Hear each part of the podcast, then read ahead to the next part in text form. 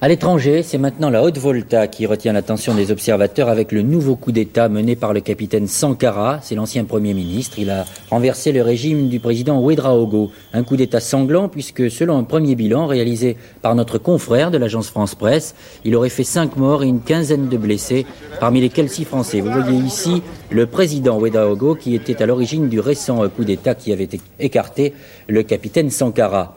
On ignore encore l'état de gravité des, blessures de, ceux qui ont été atteints, notamment de ces Français. Le nouveau président du Conseil national de la Révolution a appelé la population à descendre dans la rue pour le soutenir. Je vous rappelle que le capitaine Sankara est un pro-libyen. La Grande Traversée, Thomas Sankara. Une révolution écoféministe par Somanina et Christophe Nick.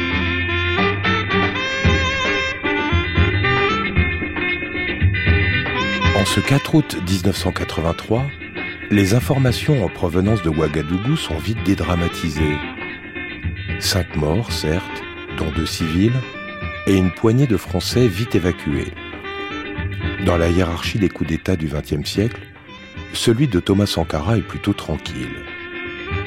Qualifié d'ami de Kadhafi, il a pourtant tout pour faire peur.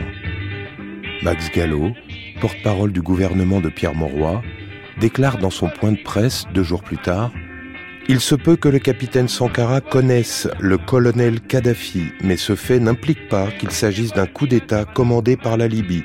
Il ne semble pas y avoir de raison pour que les relations avec la France se détériorent. Il s'agit uniquement d'une affaire intérieure.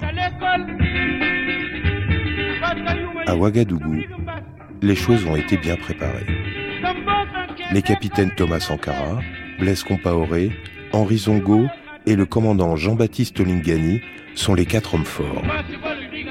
Ils ont à leur côté deux petits partis révolutionnaires, influents dans la capitale, l'Union des communistes voltaïques et le Parti de l'indépendance africaine, deux partis issus du maoïsme, devenus tiers-mondistes plus ou moins léninistes. Les militaires partagent avec eux les postes gouvernementaux. Preuve qu'il ne s'agit pas d'un gouvernement de transition, Thomas Sankara présente un embryon de constitution avec deux instances essentielles. Un Conseil national de la Révolution, le CNR, sorte de parlement qui réunit toutes les fractions progressistes de l'armée et de la société civile. Et un réseau qui se substitue à l'organisation préfectorale, les CDR, Comité de défense de la Révolution, sur le modèle cubain, mais sans inféodation à aucun parti. Les CDR vont être élus par chaque village, chaque unité territoriale, et vont devenir la courroie de transmission entre le pouvoir central et la population. Les CDR vont vite devenir l'incarnation de la révolution sankariste au quotidien. Sankara s'est appuyé sur les jeunes et sur les femmes pour faire la révolution. D'abord parce que les jeunes sont très nombreux. On dit, euh, peut-être à l'époque c'était moins, mais aujourd'hui 65% de la population a moins de 25 ans, donc c'est les jeunes. Bruno Jaffré, historien, biographe de Thomas Sankara. Et les jeunes sont dans une situation, pour un révolutionnaire, d'un prolétaire qui n'a rien à perdre. Autrement dit, tous ces jeunes à 25 ans ne sont pas, n'ont pas une position sociale stable, arrêtée. Et donc ils n'ont rien à perdre on parle de toute la jeunesse qui est à Ouagadougou, qui sont souvent des gens qui se lèvent le matin en se disant qu'est-ce que je vais, je vais manger ce soir? Et ces gens-là ont suivi peut-être de loin et ils ont cette admiration pour euh, Sankara. Mais surtout, ce que voit Sankara dans cette jeunesse, c'est l'énergie qu'on peut mobiliser. Qu'est-ce qui déclenche en faisant ça? Il heurte euh, le masculinisme ou réellement le pouvoir de la chefferie? La chefferie n'est pas respectée comme elle l'était avant. Elle est remise en cause en tant que telle. Donc c'est une question de pouvoir essentiellement. Avant, euh, ils, étaient respectés, on s'agenouille pour les voir, enfin il y a tout un cérémonial. Sankara dit non. Et, il, alors pourquoi il fait ça? Parce que justement, c'est lié aussi à, la structure des aînés, etc. Il y a toute une stratégie, toute une hiérarchie sociale dans les zones rurales qui fait que les jeunes à 40 ans, sont encore considérés comme euh, des enfants de leur papa. Moi, je me rappelle, j'étais frappé, j'allais dans un village, il n'avait pas son champ personnel à 40 ans, il travaillait dans le champ de son père et il fallait qu'il lui demande de l'argent, vous voyez. C'est-à-dire que, en fait, les jeunes n'ont pas de pouvoir dans ce pays à l'époque. Ils ont, ils ont rien à dire. C'est les aînés qui décident et il y a beaucoup de, de couches d'aînés, en fait. Voilà. Donc là, non, il leur donne le pouvoir ça va déclencher une énergie extraordinaire que Sankara leur transmet leur énergie. Il s'adresse à eux, euh, il est compris par eux, lui il les comprend, voilà. Et les femmes, c'est c'est pas pour une question d'âge, c'est plutôt pour une question de place dans la société. À l'école même, quand euh, la fille, euh, quand les filles sont en grossesse ou des choses comme ça, on les renvoie, n'est-ce pas? On les exclut. Mais on cherche même pas à savoir si le, partenaire avec lequel elle a eu la grossesse là se trouve, ne se trouve pas par hasard dans la classe. Et même s'il si s'y trouve, on le laisse lui le garçon. Donc le garçon peut faire autant d'enfants qu'il veut. Dès la sixième, s'il veut. Vis-à-vis euh, des, jeunes, on les renverra jamais. Mais la fille. Je suis en permanence de la pédagogie. Thierry Secrétan, journaliste et photographe. Il est très pragmatique, très direct, très franc. Enfin, je veux dire, c'est le grand frère, quoi. C'est le grand frère idéal j'ai filmé une rencontre avec des lycéens où il leur dit mais euh, là vous vous êtes bien là avec votre t-shirt euh, Levis. c'est bien. Je vois le jean avec c'est bien cousu là Levis. Mais ça c'est américain, ouais même c'est marqué en bas San Francisco. C'est écrit San Francisco. Eh, qu'est-ce que vous voulez qu'on fasse? L'autre là-bas Harvard. Mais ça ça veut dire quoi? C'est la révolution petite bourgeoise. Les petits bourgeois sont comme ça, ils hésitent tout le temps. Ils sont forts en théorie, nul en pratique. Et puis, euh, bah oui, bah il a vendu toutes les Mercedes de la présidence, il roule en R5, ce qui paraît très con, c'est peut-être très symbolique, mais n'empêche que, voilà quoi, c'est vrai que ça, ça montre déjà que les choses ont changé. Il fait du sport euh, en survêtement avec ses ministres, ses ministres ont 30 ans euh, comme lui. Et c'est sympathique, il joue de la guitare, je passe une soirée avec lui à faire un bœuf, avec euh, d'autres musiciens, bref, c'est un, un, type fort sympathique. Et puis il appelle un chat un chat. Aro, aro, aro, aro, aro, aro, aro. Aro, aro, aro, aro, aro. Tu danses, tu danses, pour euh, ce que Sankara visait même, c'est la participation. Fidel Toé ministre du Travail et de la fonction publique. Toutes les décisions, il faut une participation du citoyen. Si le citoyen déjà pouvait participer à élire dans une zone géographique son CDR, plus tard maintenant, la connexion entre le CDR et le CNR devait se faire. En tout cas, c'est le secrétaire général national des CDR qui gérait les CDR et on s'est aperçu aussi que euh, il y, a des, il y a des femmes, il y a des problèmes de mobilisation de femmes. On ne peut pas le donner tous au CDR. Il fallait créer une direction euh, particulière de la mobilisation des femmes, la DEMOF. Bon, et au niveau des anciens aussi, euh, on a, vu, on a assisté à des situations d'impertinence hmm, difficilement compréhensibles. Comme on dit, un type dit à son papa, euh, camarade papa, bon, camarade là, on ne dit même plus papa, alors qu'il s'adresse à son père. Ça aussi, on a dit, bon, laissons les vieux entre eux et on va créer l'ANAB, l'Association nationale des anciens du, Burkina. Donc au niveau du village aussi, il faut une section ANAB des anciens, mais qui donnent leur avis aussi sur toutes choses. Les femmes aussi qui donnent leur avis sur toutes choses et les CDR, comme c'est eux les jeunes, se donnent des avis sur toutes choses. Et euh, les premières fois, les chefs traditionnels ne sont pas intéressés. Les grandes familles ne sont pas intéressées. Mais aux deuxièmes élections des CDR, c'est leur famille là, c'est leurs enfants qui sont venus prendre la direction des affaires. Moi, j'ai été coordonnatrice des CDR de service. Damata Ganou les CDR de service, eh, en tout cas, choisissaient leurs dirigeants. il n'était plus question que bon, un directeur qui soit là ici, qui s'impose à tout le monde, parce que bon, écoute, il a été nommé par je ne sais qui. Non, non, non, il n'était pas question. On fait les votes dans les services. On fait les votes et on vote le délégué CDR. Alors le délégué CDR, euh, il écoute ce que les travailleurs lui disent. Les travailleurs disent ce qu'il faut faire et voilà, toi tu fais ça. Et moi j'étais la coordonnatrice. En cela, tu n'es pas venu à l'heure, on te dégage. Le chaque mercredi là, on dégageait. Tout le monde avait peur mercredi, on dégage. C'est vrai, je trouve que c'est un peu militaire, mais pour couper radicalement avec des façons de faire, des mauvaises façons de servir, il fallait ça.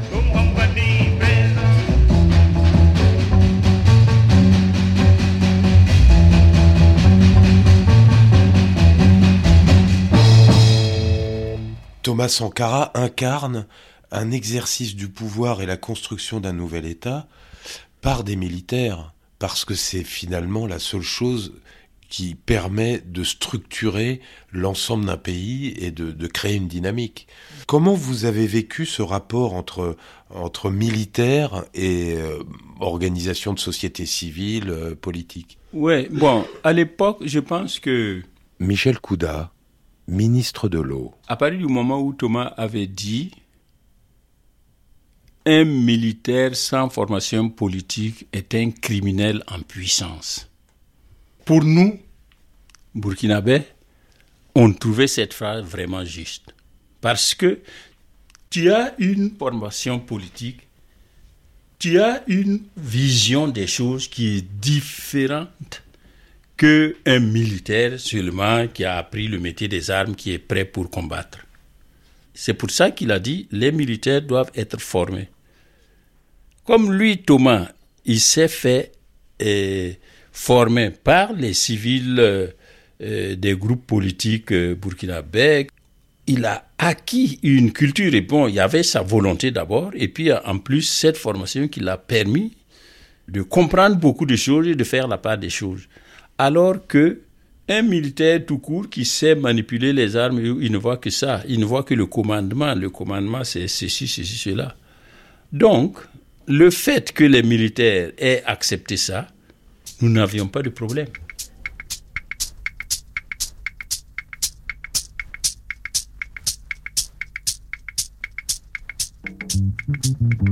Il était venu à Vitel avec euh, treillis, euh, béret, revolver et surtout euh, son franc-parler. Le nouveau chef d'État voltaïque, le capitaine Sankara, aura été une des vedettes du dixième sommet de Vitel. On dit de lui que c'est un jeune loup de l'Afrique. Il entend surtout inaugurer un nouveau style de rapport entre l'ancien colonisateur et la Haute-Volta. Il avait boudé le dîner de l'Elysée pour cause d'agacement protocolaire. Il a pourtant hier rencontré euh, François Mitterrand en tête à tête, l'occasion de redéfinir les rapports entre les deux pays. En exclusivité pour Soir 3, Marc Mémon a pu ce midi à Vitel interviewer le capitaine Sankara, un capitaine qui dérange, mais qui veut aussi euh, bâtir sur de nouvelles bases l'avenir avec la France. La France a colonisé la et depuis 1960, la Haute-Volta a été proclamé État indépendant et souverain. Mais la Haute-Volta ne vit pas en vase clos. La Haute-Volta révolutionnaire ne vit pas dans, euh, sur elle-même. Elle, elle entend avoir les meilleures relations avec tous les pays.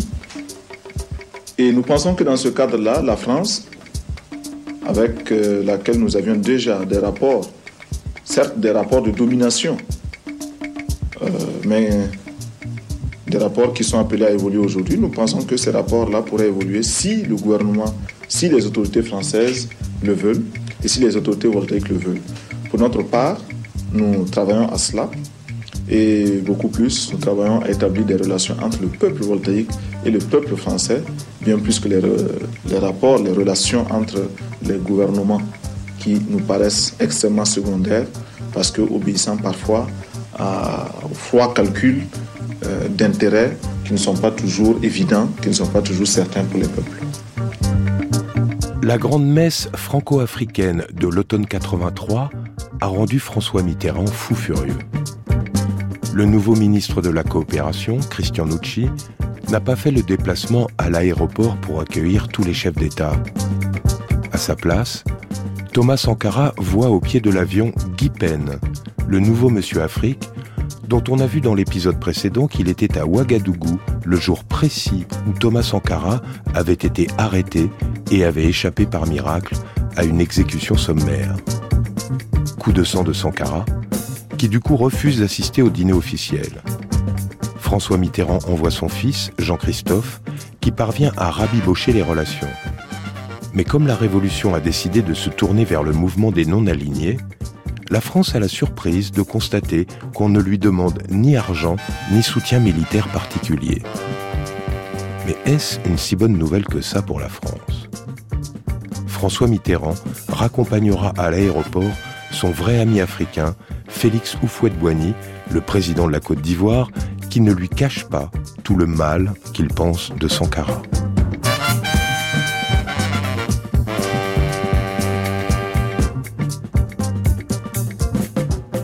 C'est un homme de la classe politique française. Houphouët-Boigny, c'est un vieux hein, qui est né au début du XXe siècle. Donc, euh, il a à peu près 80 ans. Bon. Avec tout ce que cela signifie. Laurent Gbagbo, ancien président de la Côte d'Ivoire. Boigny a été député français hein, à partir de 1945. Il a connu Foucault. Il a travaillé avec De Gaulle. Thomas Sankara, il n'a pas ce parcours. En plus, bien que militaire, il a été nourri à la sève des œuvres de Marx et d'Engels. Ce sont des ouvrages qu'il distribuait d'ailleurs à ses soldats pour qu'ils se forment. Euh, donc, euh, ce n'est pas la même génération, ce n'est pas la même formation idéologique. C'était une classe d'âge politique qui avait une expérience commune, celle de, la colonisation. Jean-Hubert Bazier, directeur de la publication du journal satirique L'Intrus. Et ces, vieux loups, comme je les qualifie, euh, avaient fini par euh, créer un environnement propre à eux et une forme de complicité. Euh, Mitterrand, c'est au fouet. même si Mitterrand se réclamait de la gauche, sa pratique était avant tout de défendre les intérêts de la France. Et au fouet a créé son îlot en Afrique à travers le Conseil de l'Entente, c'est au fait qui a détricoté, avec l'aide de la France, la Fédération du Mali. Euh, vous vous souvenez, la Haute-Volta euh, était partie prenante et, s'est retirée. Il y a eu le Bénin et autres. Voilà, chacun a, voulu avoir son sous-empire au niveau de l'Afrique.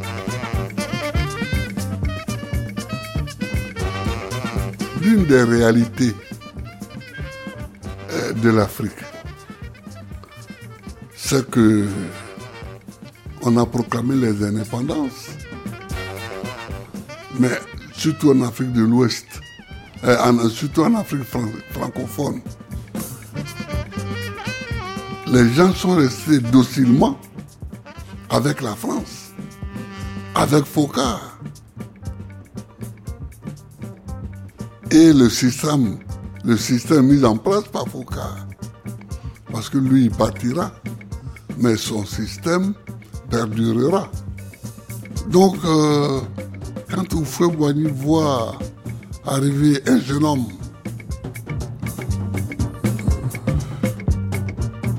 qui a le verbe haut et les idées anti-impérialistes, il ne peut pas être content. Et il n'est pas content.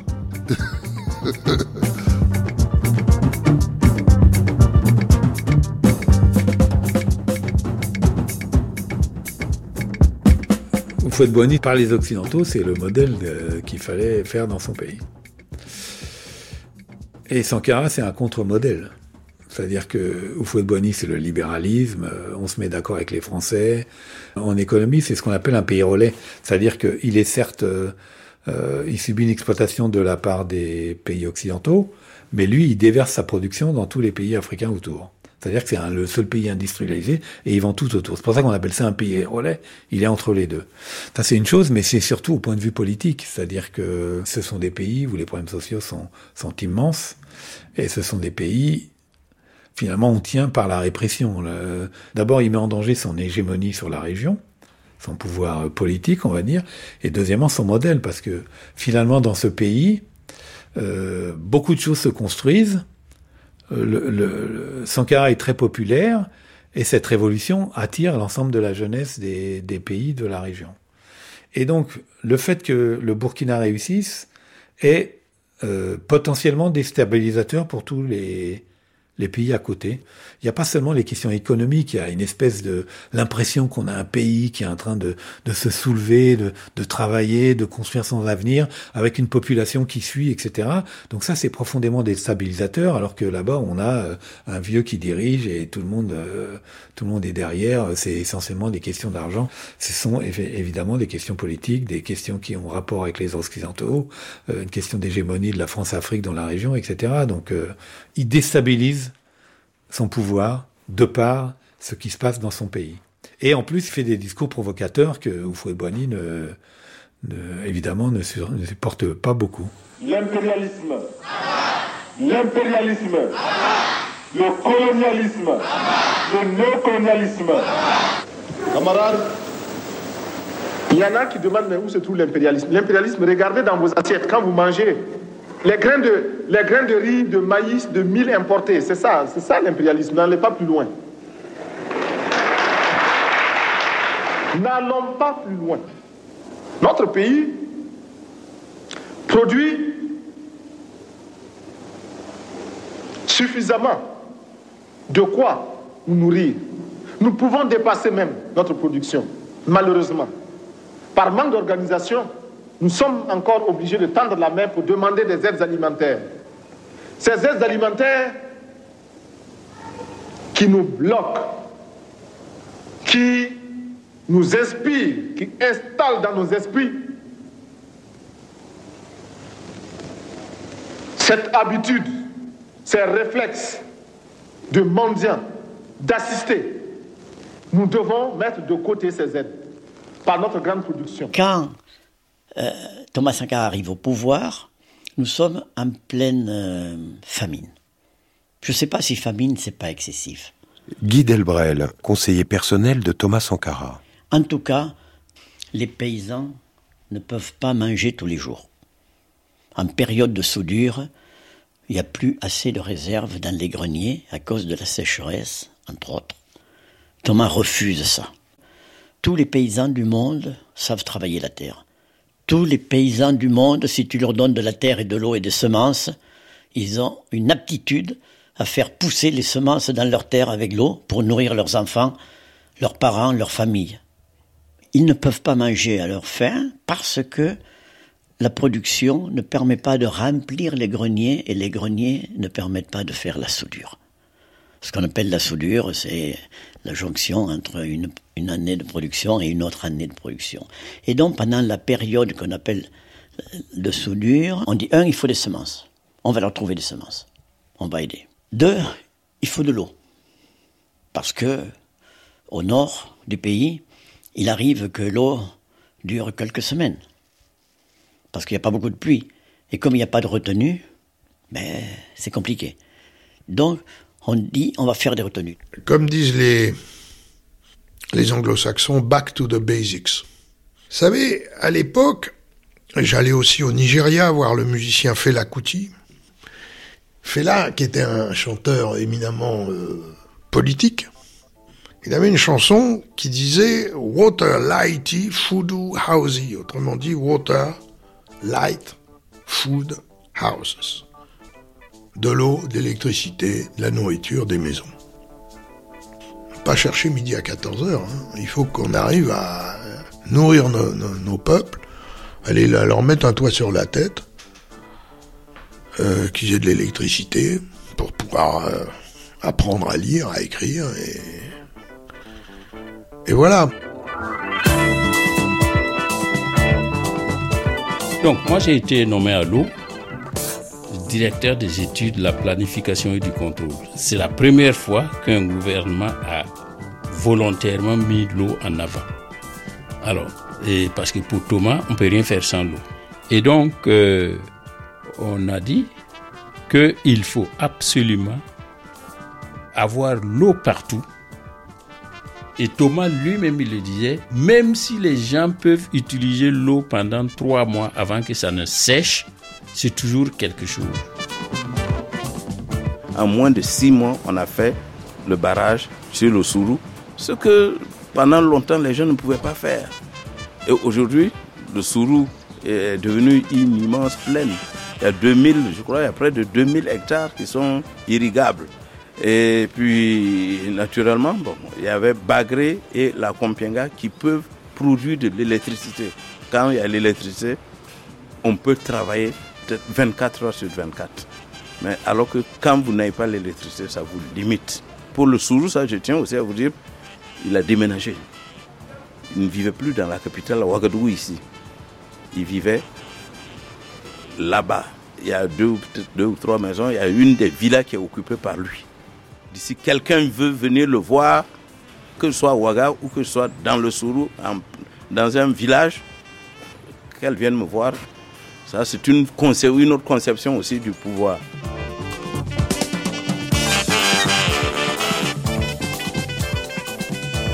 Sur euh, les 160 000 à l'époque qu'on avait estimé super, 160 000 hectares de superficie aménageable, le Burkina n'avait aménagé qu'à peine 7 000 hectares.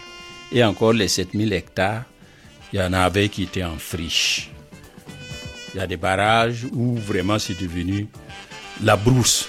Et sur les plaines irriguées, il y avait une plaine à côté de Bobo qu'on appelle la vallée du Cou. Les gens produisaient depuis longtemps. Euh, c'était les premières plaines. Normalement, le rendement, je dirais même minimum, c'était aux alentours de 5 tonnes hectares de riz. Et et on a constaté que les paysans qui sont là-bas ne produisent pas autant. On a dit quelle est la raison. Ils ont dit, mais eux, ils n'ont pas les moyens pour conserver le riz. S'ils ils cultivent, où est-ce qu'ils vont faire ça? Surtout que les gens achètent le riz de l'extérieur. Bon, ils sont venus en délégation de Bobo à Ouagadougou, dans mon bureau. Ils ont exposé leurs problèmes. Parce que pendant la révolution, nous étions ouverts à tout le monde. Sont venus, ils m'ont parlé de ça. J'ai dit, voilà, moi je vous promets, je prends l'engagement. Si vous produisez les 10 tonnes, c'est-à-dire par hectare, 10 tonnes en deux cultures, et moi je vous promets que l'excédent que vous voulez évacuer, nous allons vous aider à évacuer ça. Camarade ministre, vous nous dites ça. J'ai dit oui, c'est moi qui le dis. Vous pouvez être d'accord. Vous pouvez être sûr. Ils sont partis effectivement l'année suivante mais ils sont allés jusqu'à 12 tonnes en moyenne, en deux cultures. Donc il y avait beaucoup, effectivement. Euh, on était obligé d'utiliser tous les moyens pour aller prendre cette quantité de riz. Et donc du coup, on les a mis sur la lancée. On a quelques barrages qui vont céder aux premières pluies. Mais quelques-uns. 95% des barrages, peut-être un peu plus, va résister. Et nos paysans vont avoir de l'eau pendant au moins 4-5 mois et parfois 8-9 mois. C'est énorme. C'est énorme. Ça change tout. On nourrit la famille, on nourrit les villageois et dès la deuxième année, on commence à exporter euh, au Niger et au Mali. C'est pas vraiment de l'exportation, c'est voilà, il y a quelques camions qui. Euh, voilà. Et donc là, il y a une production qui se développe, c'est le haricot vert. Et donc, autour de Ouaga et autour de Bobo, Bobo du Lasso, pardon, et, et Ouagadougou, pardon, il y a des zones de production de haricots verts. Et donc ces zones de production fournissent un haricot vert pendant la période d'hiver en Europe, où il n'y a que des choux et des rutabagas en Europe. pour caricaturer, mais c'est à peu près ça. Et ça, c'est une fierté extraordinaire. C'est presque aussi important que la réussite économique. Water lighty, food do housey. Water lighty, food do housey. Yeah, party paho. Waiting to them, huh? You mean you not know who? I go tell you. When I tell you, you go hear them. Waiting to them, huh? You mean you not know who? I go tell you. When I tell you, you go hear them. Waiting to them. You go hear them. You go hear them. You go hear them. You go hear them.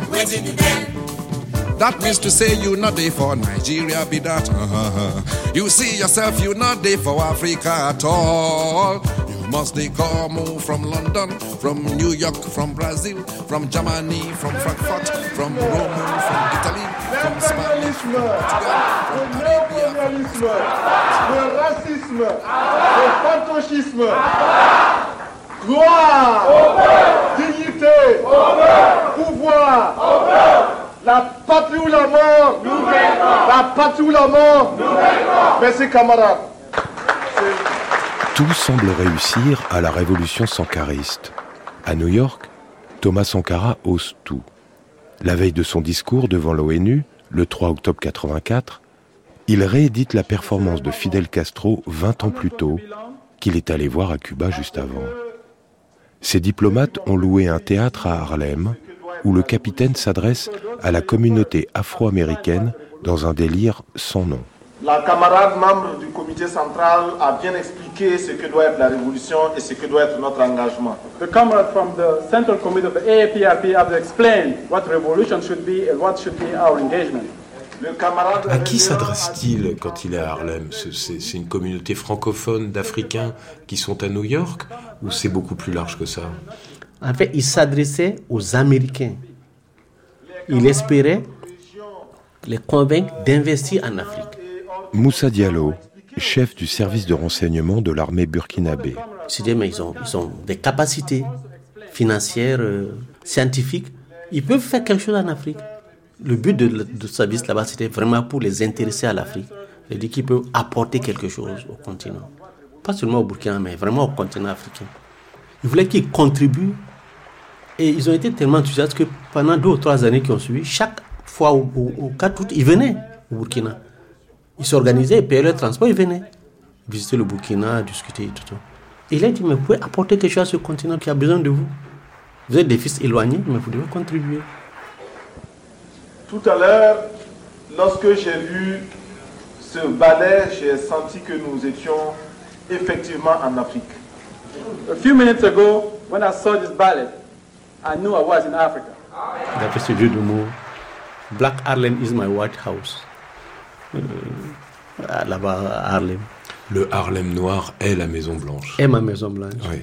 C'est pourquoi j'ai déjà dit et je répète que notre Maison Blanche se trouve dans le Harlem noir. That's what I said and I will repeat myself. My White House is in the Black Harlem.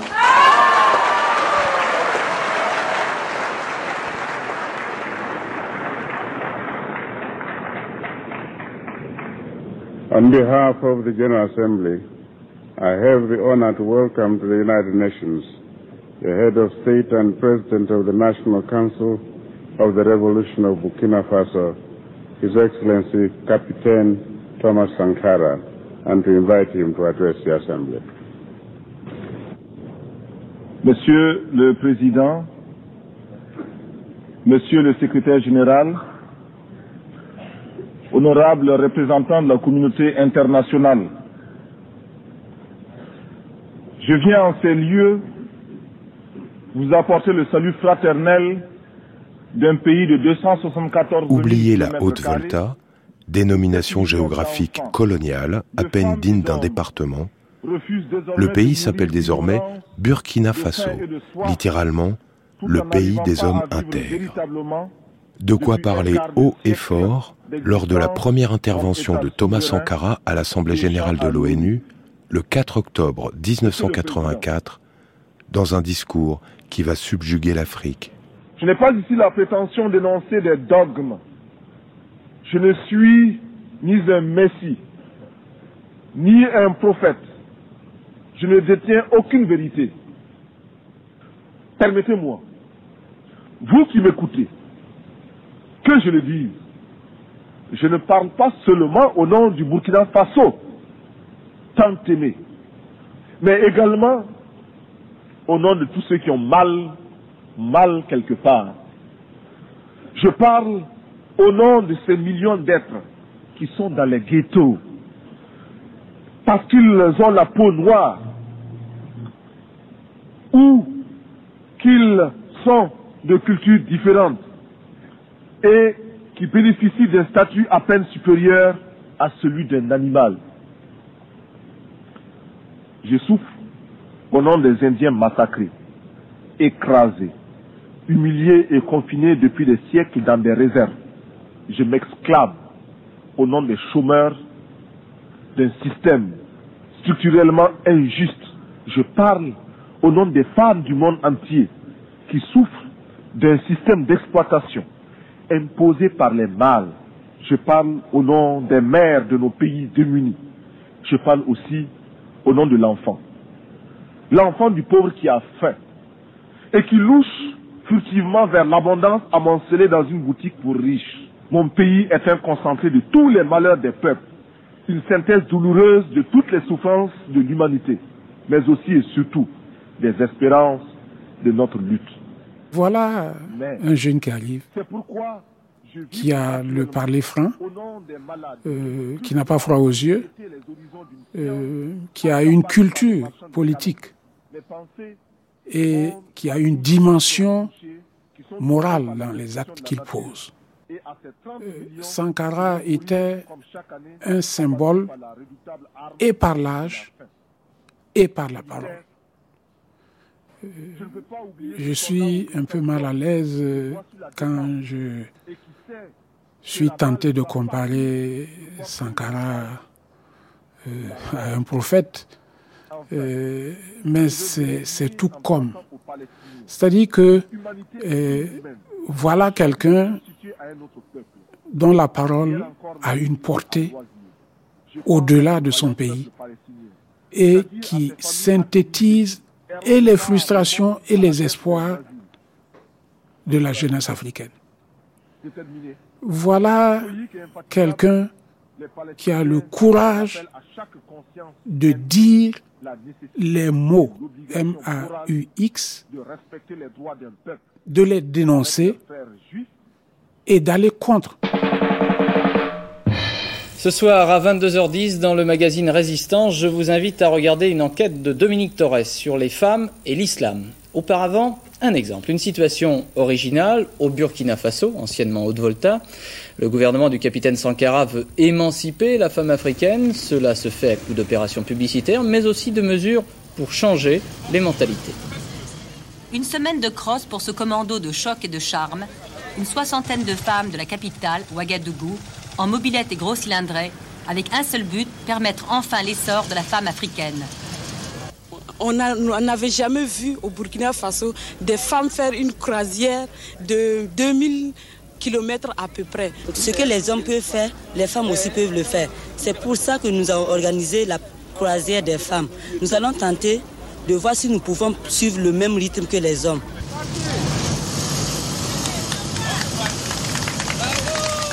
Oui, le féminisme africain prend aujourd'hui les virages à toute vitesse. Pas simple la tâche de ces dames bottées et casquées sous le soleil de plomb. D'abord braver les regards moqueurs, puis inciter partout sur leur passage les paysannes à revendiquer le partage des responsabilités. Il s'agit d'abord de s'imposer, puis de changer progressivement les mentalités. Nous avons pris des mesures pour montrer que nous accordons cette importance à la femme. Épanouissement euh, du couple égale épanouissement familial égale essor national. Eh bien, nous avons imposé que le marché soit fermé aux femmes. Seules les vendeuses y avaient euh, accès.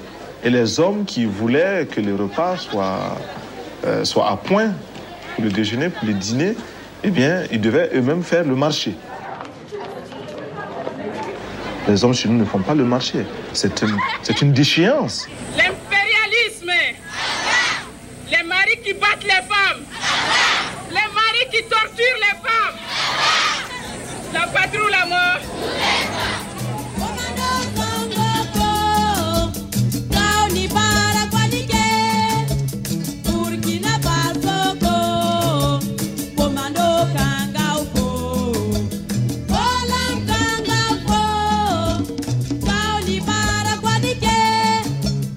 Thomas Sankara déclenche une révolution féministe qui va faire trembler le Burkina. 40 ans avant ce qu'on appelle le woke, nous assistons à la première tentative au monde de s'attaquer au mécanisme de domination des hommes sur les femmes. Un orchestre de jeunes femmes, les colombes de la Révolution, se produit dans tous les villages pour introduire des soirées débats animées par les femmes qui osent aborder les questions les plus tabous. Il voulait vraiment la libération de la femme. Il avait voulu euh, donner le salaire vital aux femmes. Vous savez, le salaire vital, il voulait couper le salaire des hommes à la base pour donner aux femmes. Parce que, bon, j'ai dit, mais, mais on dit non, les femmes, qu'est-ce qu'elles font? Tu ne fais rien, c'est moi qui assure tout ici, même les choses euh, intimes. Elle est obligée de demander à l'homme. Alors Sankara dit, ah non, c'est pas normal, c'est pas juste. Parce que le travail qu'elle fait à la maison, là, mais il faut qu'on lui donne un peu le, le, minimum, en tout cas un peu le, le salaire minimum pour qu'elle puisse euh, décider d'aller acheter quoi que ce soit. Donc il a voulu couper le salaire des hommes pour donner aux femmes. Il tient à cette idée, il la mettra en œuvre rapidement en publiant un Kitty, c'est le nom burkinabé du décret. Et, le Kitty dit que la moitié du salaire du fonctionnaire sera versé au conjoint. Or, dans la réalité, la plupart des fonctionnaires étant des hommes, la réalité veut que la moitié du salaire soit versé à l'épouse des fonctionnaires. Alors ça, ça crée, ça crée un tollé, mais ça pose le problème. Ça, c'est l'empreinte Sankara.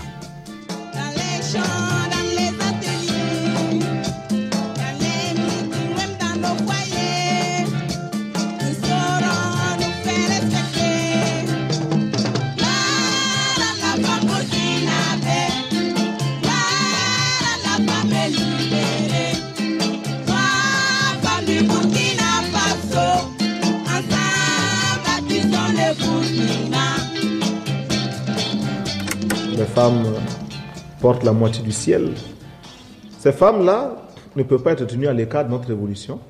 Et tout ce que nous faisons aujourd'hui euh, vise à les libérer. Mais c'est très compliqué. C'est très difficile. Parce que les femmes sont dominées par des hommes eux-mêmes dominés. Elles sont doublement dominées. Euh, si vous allez dans mon village et vous dites à une femme, euh, bon écoute, tu as le droit de prendre la parole, toi aussi de donner ton point de vue dans le débat qui se déroule devant les hommes, elle vous dira quel scandale. Non, elle, préfère être dans la position de femme soumise, c'est comme ça. Sa mère, sa grand-mère, elle a connu la société de cette façon-là, elle préfère cela. C'est tout un vertige. Elle, elle, ne saura où aller si jamais du jour au lendemain on lui disait, toi aussi tu as la possibilité. Elles ont peur de la liberté. Parce qu'elles ne savent pas ce qu'elles vont en faire. Que deviendrait le monde avec les femmes libres? Et nous-mêmes, nous les hommes, nous aussi, nous avons peur de cette liberté. Même si théoriquement, et c'est là aussi une des réalités, même si théoriquement nous l'acceptons, parce qu'une des réalités de la petite bourgeoisie, c'est qu'elle sait ce qu'il faut faire, mais elle ne veut pas le faire. Nous, nous savons que la femme doit être libre, mais nous avons peur de cela. Et beaucoup d'hommes disent ici, de manière très amusante, que oui, nous sommes pour la liberté de la femme, mais la liberté de la femme du voisin, pas la liberté de ma femme. La description de la soumission de l'ensemble des femmes à des hommes qui eux-mêmes étaient soumis à soit une chefferie euh, extrêmement hiérarchisée, soit au colonialisme.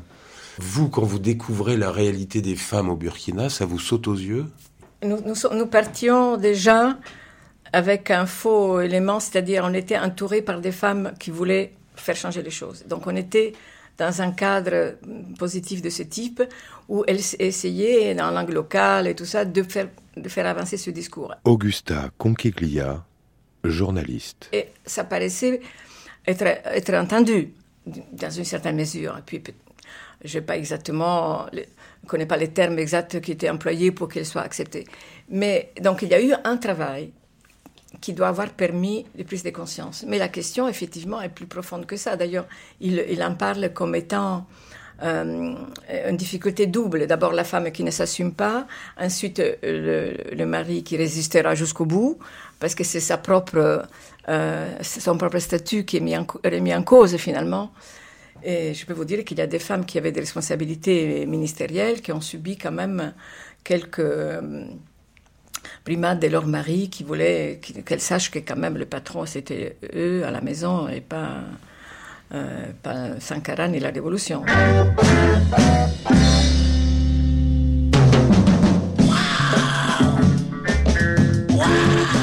Parce que vous êtes un garçon, même si vous êtes le dernier des, garçons, vous êtes au moins le premier parmi les femmes. Ça, au moins, vous êtes le premier. C'est comme ça. Et cela va jusqu'à des marques physiques pour, pour que la femme porte sur elle l'empreinte de son infériorité permanente. L'excision, c'est quoi? C'est la traduction aussi d'une certaine volonté de marquer la femme de son infériorité.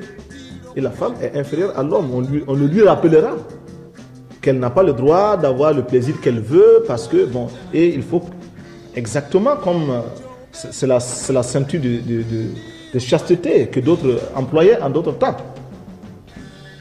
On n'a jamais vu de, ceinture de chasteté pour les hommes. Mais il, il a engagé cette bataille auprès de, en tout cas, de ces structures euh, sociales, tout cas pour, bouleverser complètement l'esprit des, gens à accepter que bon, ça c'est des mutilations sexuelles, il ne faut pas le faire. Et bon, aussi la, polygamie. La polygamie, Sankara nous a réunis, j'ai dit ça une fois, et dit bon, écoutez, mais moi je vais supprimer ça. Parce que ça ne valorise pas les femmes, c'est pas normal. Un homme prenne deux femmes, bon, il fait ce qu'il veut, et la femme est obligée d'attendre. Mais bon, il va ici, le lendemain, c'est le tour de l'autre. Bon, c'est pas du tout juste. Là aussi, il sait, avec les coutumiers, les, les, religieux, et de manière générale, la société, s'est affronté en tout cas à beaucoup de résistance. Donc, qu'est-ce qu'il a fait? Comme il est intelligent, il a réuni les femmes. Mais vous envoyez des femmes de chaque euh, province et puis vous allez décider quelque chose et en ce moment, moi, je vais l'appliquer. C'était plus simple. Il dit, bon, votez, parce que c'est entre vous décider, moi, je vais appliquer. Évidemment, on a voté et puis les femmes qui venaient des provinces, elles sont plus nombreuses que nous et nous ont battus. Donc, visiblement, on n'avait pas les mêmes problèmes. Et elles disent, bon, bon c'est parce que vous, vous êtes en ville que vous pouvez eh, eh, eh, avoir des, des aides ménagères. Et, donc, l'autre femme là, c'est presque une bonne pour elle. Elle va l'aider à faire le ménage et elle, elle va avoir le temps pour s'occuper, d'elle. Donc nous, Sankara dit, ah, ben vous voyez, c'est la petite bourgeoisie. Les vraies femmes là sont venues vous dire que ça ne les arrange pas. Donc voilà ce qu'on va faire. On va dire, on va préserver la monogamie, mais avec, avec ouverture sur la polygamie et en introduisant, euh, comment on dit ça, le consentement de la première femme, ce qui était une grande, grande avancée.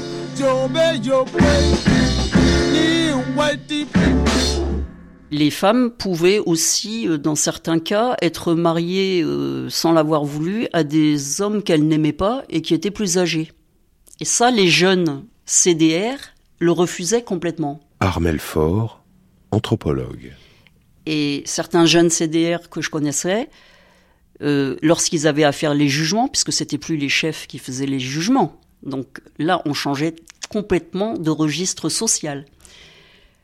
Demander aux vieux de, relâcher la, jeune fille et, et pour qu'elle puisse euh, aller convoler avec le, jeune homme qu'elle aimait, par exemple. Ça, j'ai vu des cas comme ça, contre le mariage forcé. Ça n'a été possible que parce que Sankara était là. Si on était resté dans le système gérontocrate, le chef aurait fermé les yeux sur le fait que cette jeune fille, bien qu'elle était amoureuse d'un jeune homme, euh, sa famille s'était déjà organisée avec euh, les vieux de, l'autre famille pour qu'elle épouse un vieux. Mais ça, ce renversement du jugement et du pouvoir, de l'exercice du pouvoir, entre la chefferie, les anciens, euh, la gérontocratie et tout d'un coup les jeunes, c'est ultra radical. Les effets sont. Enfin, je suppose que ça a créé des tensions monumentales à l'échelle locale. Ça a créé des morts, monsieur. Et ça, je reste très peiné de jeunes qui étaient des vrais militants, des vrais sankaristes, qui avaient vraiment envie de développer leur région, qui étaient prêts à tout pour développer leur région et non plus partir en Côte d'Ivoire comme ils le faisaient tous les six mois, rester sur place, comme le voulait Sankara, et développer la région Missa. Ils sont morts parce qu'ils étaient juges et qu'ils ont dit, je pense à un en particulier, euh, cher euh, monsieur, je suis vraiment désolé pour vous, mais je ne, je ne voudrais pas que cette jeune fille épouse quelqu'un de votre âge alors qu'elle est amoureuse d'un jeune homme et donc, l'issue du, jugement du tribunal populaire révolutionnaire local, c'était on rend la jeune fille au jeune homme. Et ça, c'était pas acceptable. Et ce juge est mort.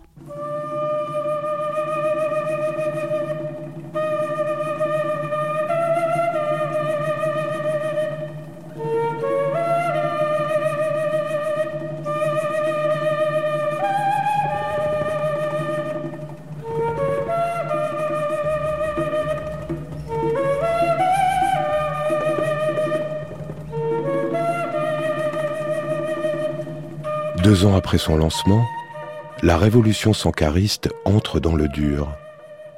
On ne touche pas simultanément aux terres, à la vie des couples et des familles, aux croyances et traditions millénaires, sans qu'à un moment le corps social réagisse. Or, dans l'ombre, les appétits s'aiguisent et le fantôme des coups d'État éclair revient hanter le Burkina.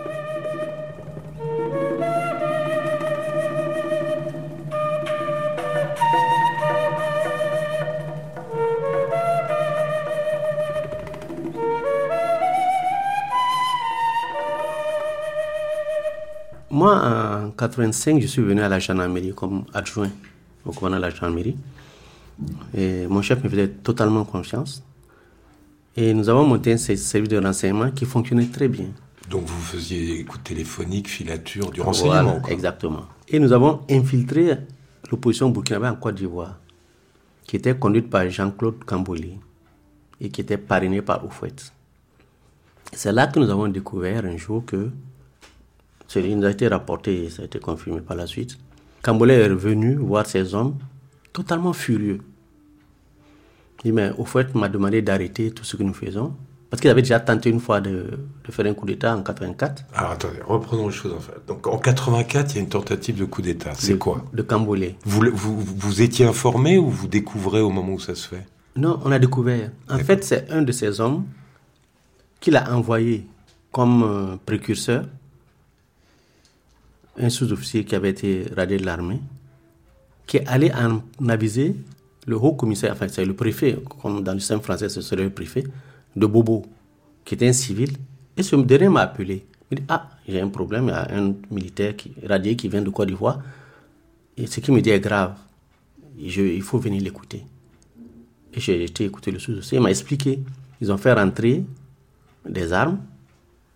Ils ont fait rentrer des bombes paralysantes qu'ils ont. Ils peignaient ça comme. Euh, on appelle ça les systèmes de. les trucs anti-incendie dans les voitures, là, qu'il faut avoir. Ils ont peint ça en rouge, donc, et tout. Ils ont fait rentrer certainement. Et leur plan, c'était rentrer à Bobo, prendre le camp de Bobo, exécuter sur la place d'armes de Bobo le commandant du camp, le capitaine Louis Jamé et moi, et à Bobo, il y avait un service euh, de lutte contre la mouche CC qui avait des hélicoptères. Donc, prend les hélicoptères de ce service-là, rejoindre Koudougou, qui est, une, qui est une ville à 5 km de Ouaga, là où il y avait des blindés. Donc, Kamoli récupère les blindés et maintenant ils attaquaient Ouaga.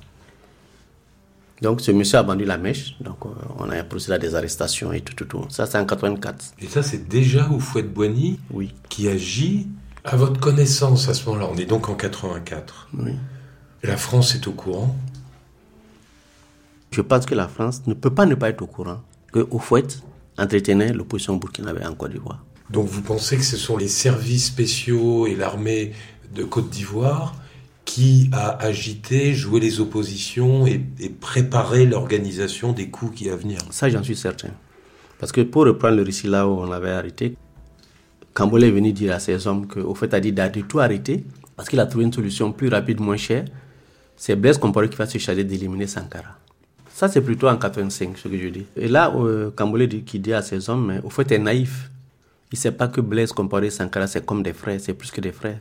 Blaise Compaoré ne va jamais agir contre Sankara. Les informations que nous avions eues, par exemple, étaient que Blaise a eu à faire un, voyage à Abidjan et que Oufouette lui a offert une soirée. Et que euh, on avait très bien étudié les goûts et les couleurs de Blaise Comporé et que on a fait du ratissage dans les lycées et collèges d'Abidjan pour amener à cette soirée euh, ce qui pouvait intéresser le deuxième personnage de l'État. Et c'est ainsi que il a mordu au hameçon. De ce côté, il y avait une faiblesse évidente de Blaise Compaoré. Quand Chantal euh, a mis la main sur Blaise Compaoré, passez-moi l'expression, fait, aurait dit, bon, on arrête euh, l'aspect militaire, j'ai un autre atout. Et cet atout s'est révélé le meilleur, malheureusement. C'est un entrisme euh, efficace, euh, euh, soft, mais qui a contribué à, pourrir les choses de l'intérieur. Le, le verre était dans le fruit. L'arrivée de Chantal Terrasson de Fougères dans la vie de Blaise Compaoré, une jeune femme superbe, autant qu'ambitieuse, venant du premier cercle de Félix Soufouette-Boigny, va dévier le cours de la révolution burkinabé en lézardant l'amitié qui liait Blaise et Thomas, principal socle de stabilité du pouvoir politique. En cette année 85, l'atmosphère devient lourde à Ouagadougou.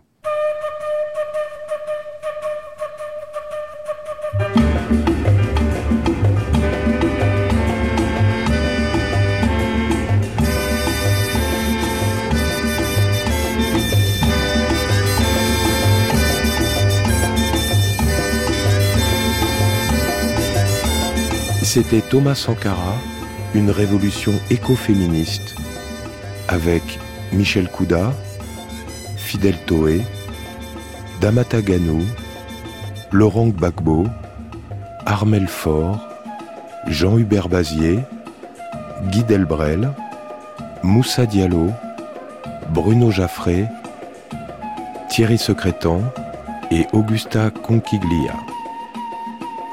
Prise de son à Paris, Mai Tranfong et Yann Frécy. Prise de son à Ouagadougou et à Abidjan, Eric Audra. Mixage Pierre-Henri. Merci à Antoine Vullios de la discothèque de Radio France et à Véronique Le Faller de la bibliothèque de Radio France, ainsi qu'à Parfait Baco à Ouagadougou.